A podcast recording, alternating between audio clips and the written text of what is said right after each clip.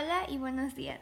Mi nombre es Majo y el día de hoy con mi compañera Mitch vamos a hablarles sobre todos los temas que vimos este ciclo escolar en la clase de mecatrónica. Antes que nada, me gustaría comentar que todo lo que diremos a continuación son pequeños resúmenes y nuestras opiniones de cada tema que vimos. En general vamos a repasar un poco y también vamos a comentar todo lo que hicimos con el tema. Ahora que sabemos esto, podemos empezar con nuestro podcast. Algo que tenemos que mencionar primero es que este ciclo escolar 2019-2020 las clases de mecatrónica implementaron algo. Este ciclo escolar, la escuela implementó unos robots y un programa llamado Lego Mindstorms. Lego Mindstorms nos permitía poder crear robots o crear pues cosas relacionadas con la mecatrónica y poder como hacer códigos para que funcionaran. Y bueno, ese fue mi punto de vista. Pero para darles información más detallada, Lego Mindstorms F3, que es lo que vimos este año, es la tercera generación de sets de robótica pertenecientes a la línea de Lego. Lego Mindstorms y sucesor de Kit NXT.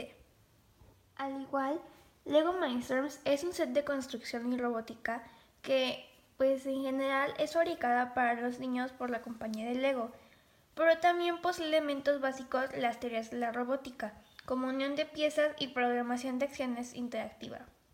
Obviamente, como eran nuevos aditamentos y aparte tuvimos que empezar desde cero, pues empezamos viendo cómo funcionaban los robots.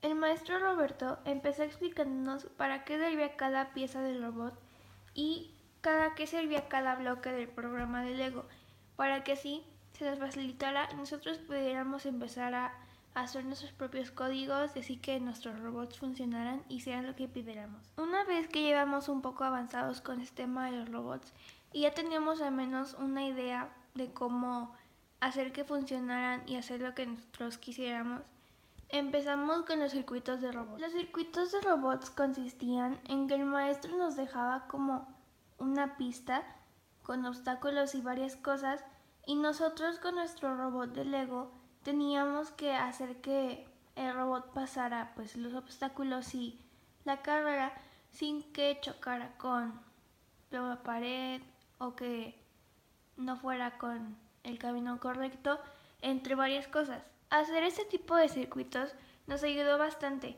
ya así nosotros teníamos al menos una idea de cuánta velocidad ponerle, cuántos centímetros de avanzar, cuántas vueltas tenía que dar, etc. Muchas cosas que la verdad son muy esenciales para lo que vimos más adelante. Y bueno, como se habrán dado cuenta, nosotros ya hemos avanzado mucho con esto de la programación. Entonces lo que hizo el maestro era hacer carreras de robots o algo similar. Estas carreras consistían en los mismos circuitos, pero con obstáculos aún más difíciles de superar. Aparte, cabe mencionar que si nosotros queríamos recibir la calificación máxima o un 10, nuestro robot tenía que alcanzar el final del circuito, o por lo menos tenía que llegar a un punto en el que se considere que logró el reto. Me parecía muy simpático que incluso varios equipos del salón le ponían nombre a sus robots y también entre varios equipos se peleaban para ver cuál era el que estaba mejor programado y cuál era el robot que llegaba al final primero. Y bueno, no creen que las rivalidades se quedaron hasta ahí. Luego, por más que suene exagerado, el maestro implementó peleas de robots. Y sí, como suenan.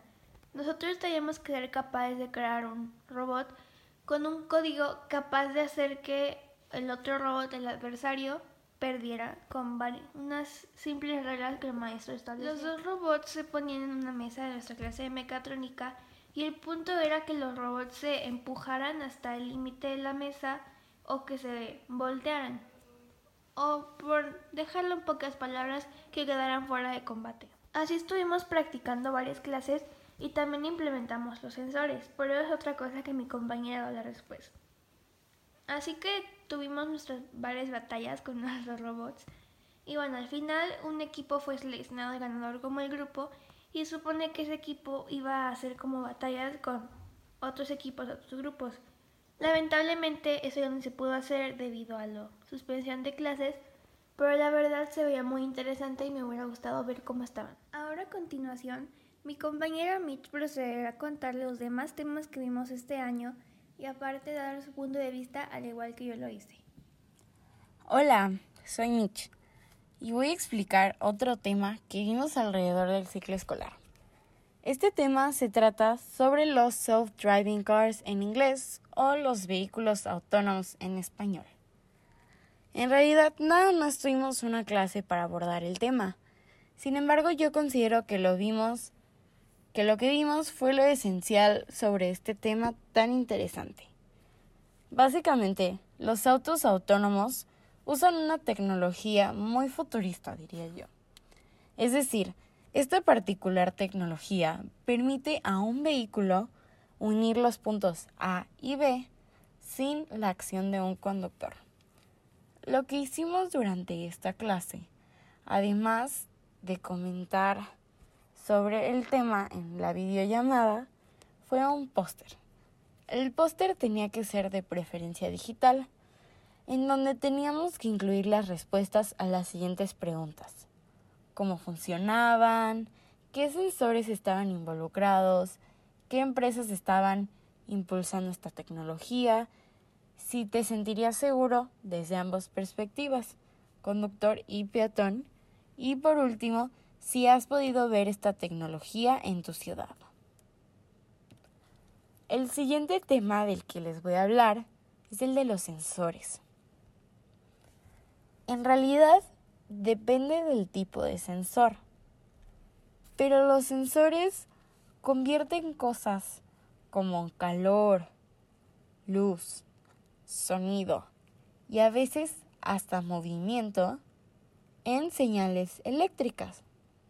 Unos pocos ejemplos de los tipos de sensores serían el EV3, el de temperatura, el de color y el de tacto. Obviamente hay muchos más, pero en este caso eran unos pocos ejemplos. Cada uno de ellos tiene un funcionamiento completamente diferente. En esta clase, para entender o comprender todos los funcionamientos de cada uno de los sensores, la instrucción fue simple. Teníamos que desarrollar una pequeña entrevista entre mínimo dos personajes ficticios en donde teníamos que hablar sobre los sensores y específicamente contestar unas preguntas. Las preguntas eran como cómo funcionaba un sensor, cuáles eran los diferentes tipos de sensores en Lego, con la definición de cada uno de ellos, e imágenes de los sensores como si el experto le mostrara al entrevistador. Ya para finalizar, el último tema del que hablaré el día de hoy es el de los pseudocódigos. El pseudocódigo es una descripción de alto nivel, compacta e informal del principio operativo de un, de un programa informático u otro algoritmo.